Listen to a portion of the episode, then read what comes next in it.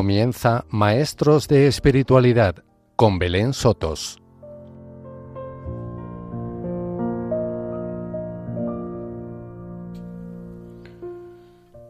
Queridos amigos y hermanos de Radio María, os damos la bienvenida de nuevo a Maestros de Espiritualidad. Hoy nos adentraremos en la figura de Santo Domingo de Guzmán. En primer lugar, veremos su vida y espiritualidad dominica, para pasar en un segundo programa a conocer su obra, lo que otros testigos han visto y ha contado de cómo él oraba. Hoy les habla Belén Sotos y en el control de sonido Mónica Martínez.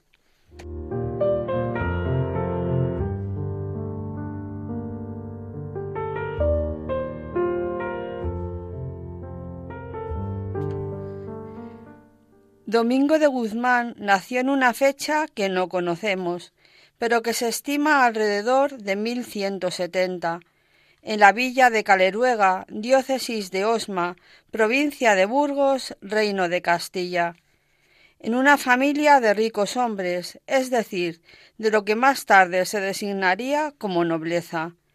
Algunos cronistas describen a su padre como un rico propietario.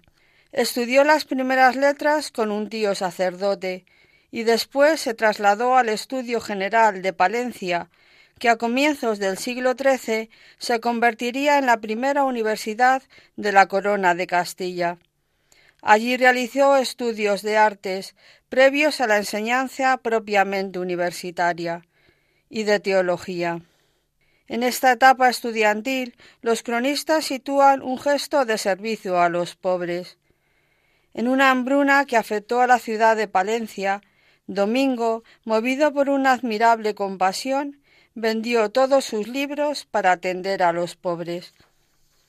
Los historiadores señalan que esto podría indicar que creó en la ciudad una limosna, es decir, un establecimiento, un centro para atender a los pobres. Hacia los veinticinco años fue canónigo regular del Cabildo de la Catedral de Burgo de Osma, con vida en común bajo la regla de San Agustín y llegando a ser prior. En esta etapa su oración incluyó la petición de que Dios le concediera la verdadera caridad para velar por la salvación de los hombres. Un acontecimiento fundamental en su vida fueron los dos viajes que realizó a Dinamarca acompañando a su obispo, Diego de Acebes, quien había recibido del rey Alfonso VIII de Castilla una misión diplomática. En ellos conocieron la región de Languedoc al sur de Francia, donde predominaba la herejía de los cátaros o albigenses. De esta situación tuvieron ocasión de hablar con el Papa Inocencio III, quien les envió a Languedoc donde un grupo de abades cistercienses estaba preparando una predicación contra la herejía. En contraste con los legados cistercienses que se presentaban de modo ostentoso como una comitiva papal, el obispo Diego y Domingo realizaron una predicación desde el testimonio de la pobreza evangélica, caminando a pie y pidiendo el pan de limosna entendieron que los cátaros eran estimados por el pueblo porque demandaban la reforma de la Iglesia, y que sólo asumiendo esta en pobreza podrían recuperar esa estima. Este acontecimiento supuso un cambio radical en la vida de Domingo. Dejó de ser canónigo regular y subprior para convertirse en hermano, comenzando a llamarse Fray Domingo, y se dedicó por entero a la predicación itinerante.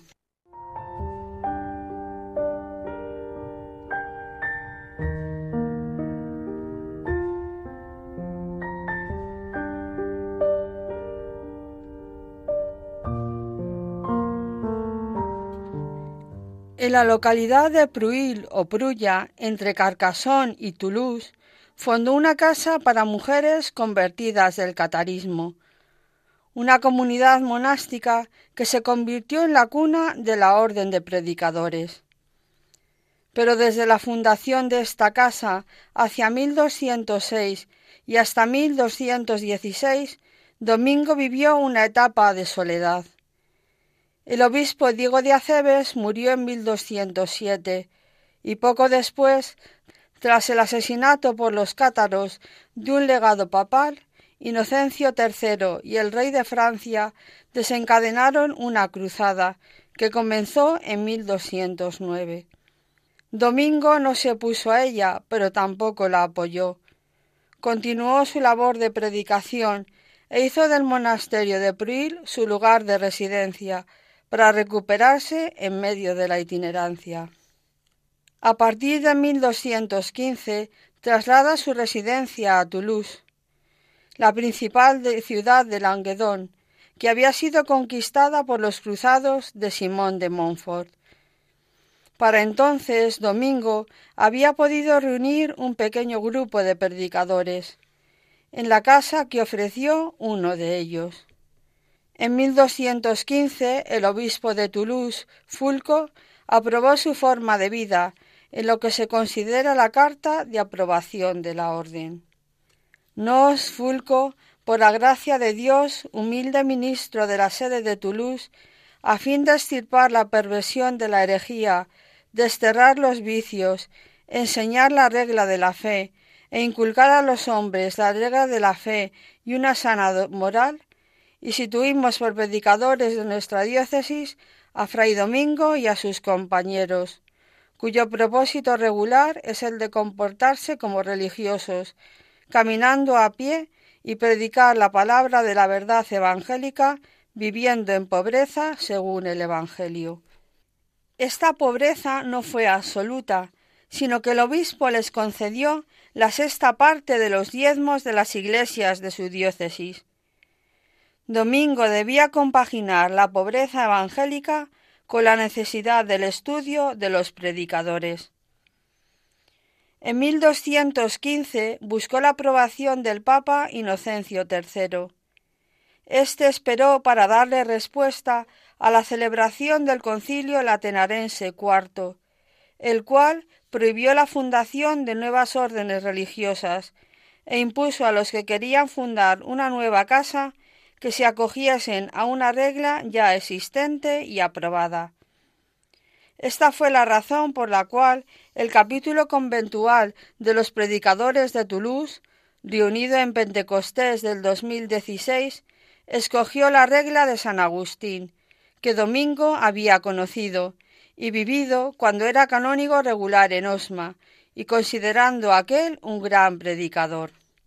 La aprobación definitiva de la orden por parte de la autoridad pontificia se logró bajo el sucesor de Inocencio III, el Papa Honorio III, quien en la bula Religiosum Vitam del 22 de diciembre de 1216 aprobó a la comunidad de predicadores reunida en torno a la iglesia de San Román de Toulouse. Al año siguiente dará otra bula de confirmación. Entonces, en 1217, Domingo decidió dispersar a sus frailes por el mundo, pese a la oposición del obispo de Toulouse y a la comprensión interna.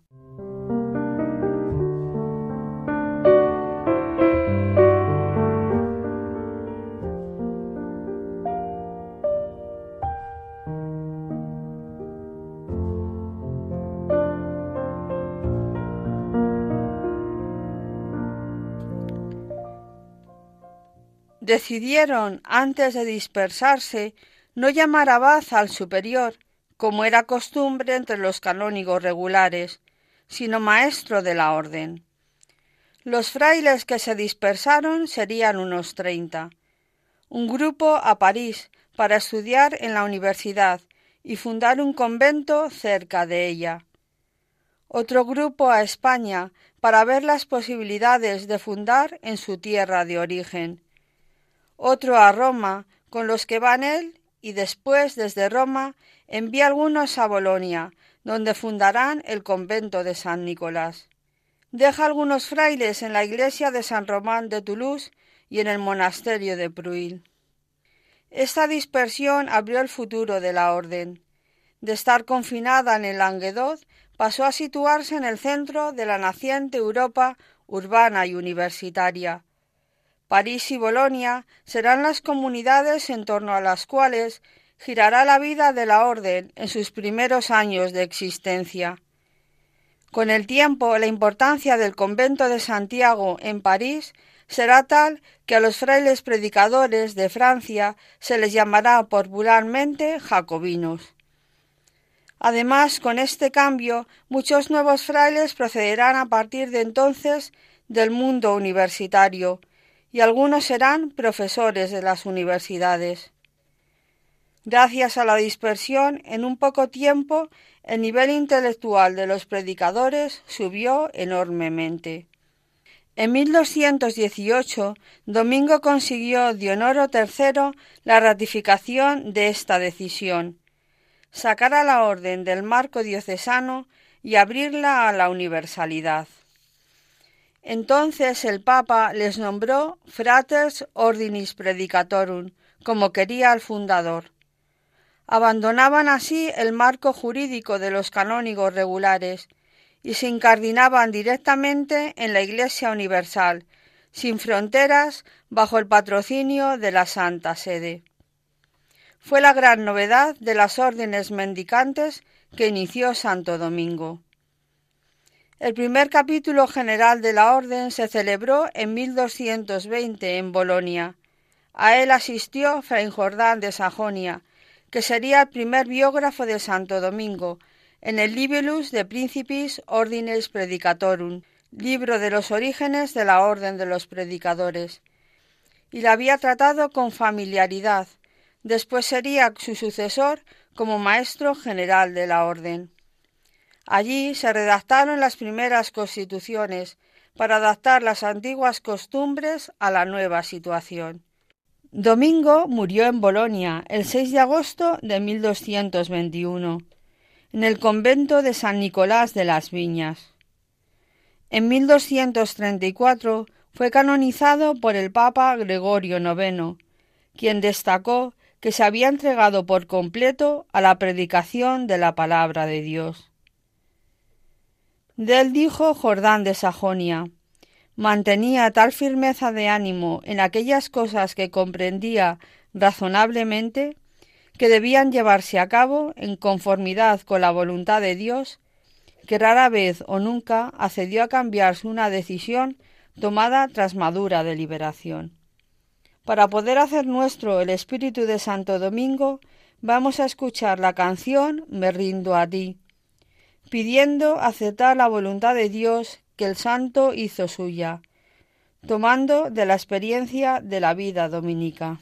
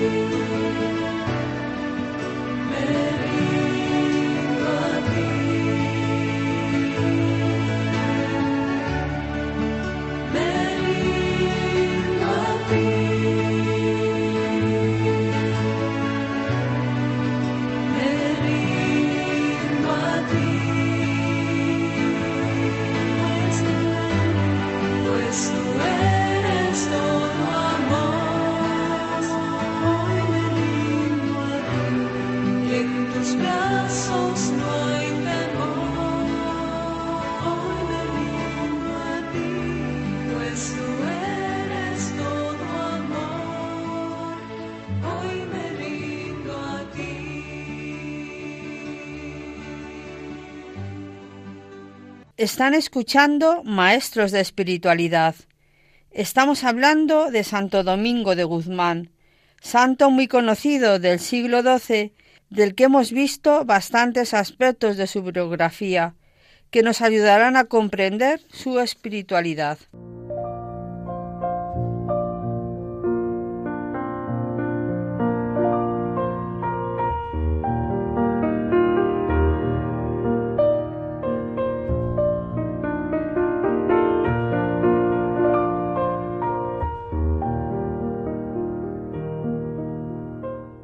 Pasamos a considerar su espiritualidad.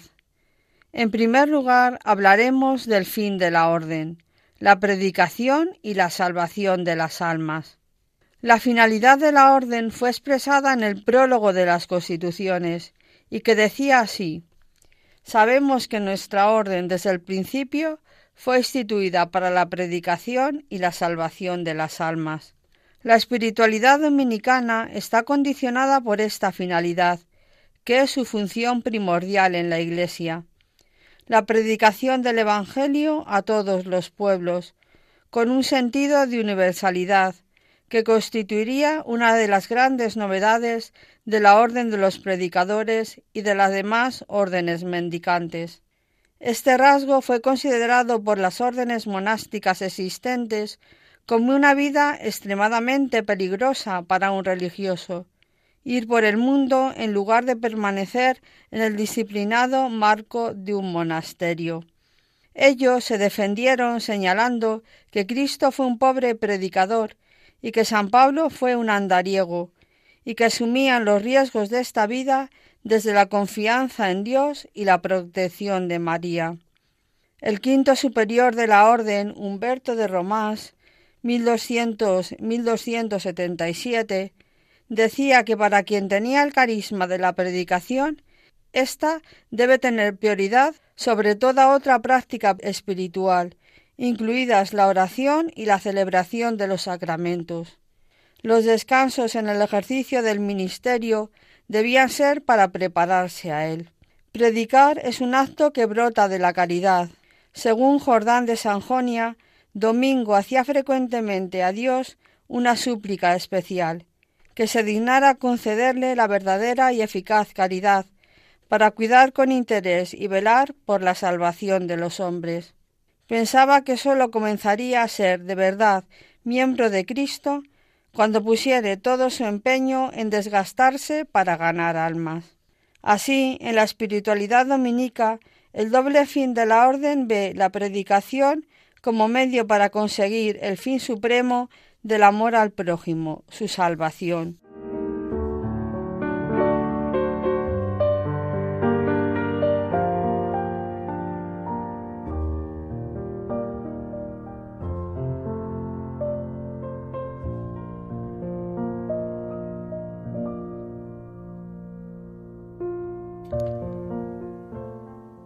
En segundo lugar, con respecto al estudio de la espiritualidad dominica, Santo Domingo se preocupó mucho de que sus predicadores ejercieran bien el ministerio de la palabra, y las constituciones primitivas le dedicaron un capítulo específico, novedad de la orden, en el que exigían para este ministerio haber estudiado tres años de teología y un comportamiento evangélico. El evangelismo de los textos antiguos sobre la predicación itinerante en pobreza incluía también alusiones a la necesidad de los libros y a la preparación intelectual, preocupación que nacía de la experiencia del fundador en la predicación a los albigenses. Frente a la tendencia de la época que valoraba sólo la lectura espiritual, pero consideraba el estudio como una distracción del alma, Domingo de Guzmán ha elevado el estudio de las ciencias sagradas a la categoría de ejercicio de espiritualidad y por lo mismo le concede un carácter santificador. La ciencia y la sabiduría son puestas en las constituciones dominicas en el mismo rango en que las órdenes monásticas ocupa la lección divina. Con ello, Domingo es verdaderamente innovador, y responde a las necesidades de un tiempo nuevo. Esto es lo que motiva en las constituciones la llamada Ley General de la Dispensa, por la que el superior del convento puede dispensar a los frailes cuando lo creyere conveniente, en todo aquello que pareciera impedir el estudio, la predicación o el bien de las almas. Esto explica también que la oración litúrgica común se haga breve y en pocas palabras, de tal manera que los frailes no pierdan la devoción y no sea impedimento para su estudio. El estudio fue desde el principio un elemento esencial en la vida dominica. Aunque los primeros discípulos de Domingo tuvieron más entusiasmo que dotes intelectuales, pronto la orden comenzó a traer discípulos mejor preparados. El sucesor de Domingo, Jordán de Sajonia, lo reclutó en las universidades. A mediados del siglo XIII, la orden estableció un detallado programa de formación con estructuras académicas y formó a los teólogos más grandes de la época, Alberto Magno, 1200-1280, y Tomás de Aquino, 1225-1274. Ambos ejercieron un verdadero apostolado intelectual y respondieron a una de las necesidades de la época, desentrañar el pensamiento de Aristóteles y demostrar que podía servir a la ortodoxia teológica. La orden instituyó importantes estudios generales junto a las grandes universidades europeas.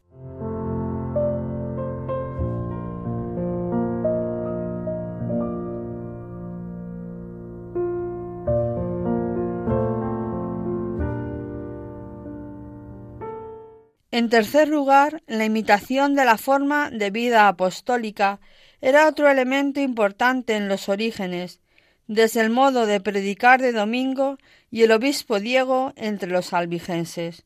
Su primera comunidad en Toulouse tenía algún ingreso, pero los frailes no debían llevar dinero ni provisiones en sus viajes. La orden renunció en 1220 a toda propiedad, excepto a los edificios en que vivían. Toda la orden debía vivir de la limosna, sin realizar tareas pagadas ni trabajo manual. Fueron mendicantes desde el principio. Con el tiempo cambió la práctica de la pobreza, pues pedir limosna diariamente consumía mucho tiempo.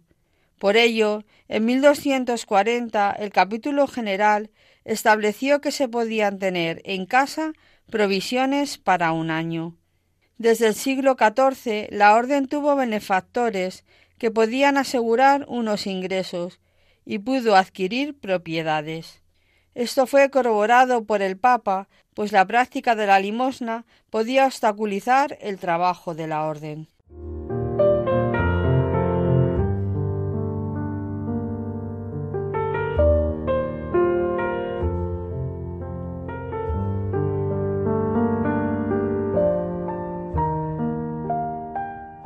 En resumen, la vida de un dominico tiene como centro el estudio de la palabra de Dios, de la que hace vida propia, junto a la entrega de la vida en la pobreza, para vivir de la limosna y renunciar a los bienes como lo hacía el Señor. Santo Domingo centró su vida en el Señor, que le invitaba a hacer su voluntad. Así nos despedimos hasta el próximo programa, donde haremos referencia a la vida de oración de Domingo desde los que fueron sus testigos.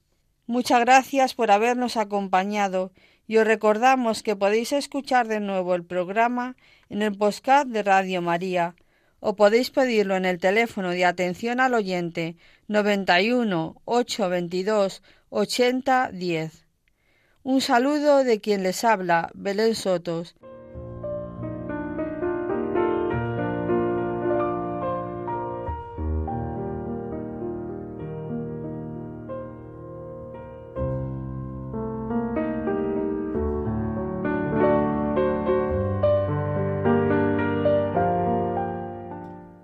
Así termina Maestros de Espiritualidad con Belén Sotos.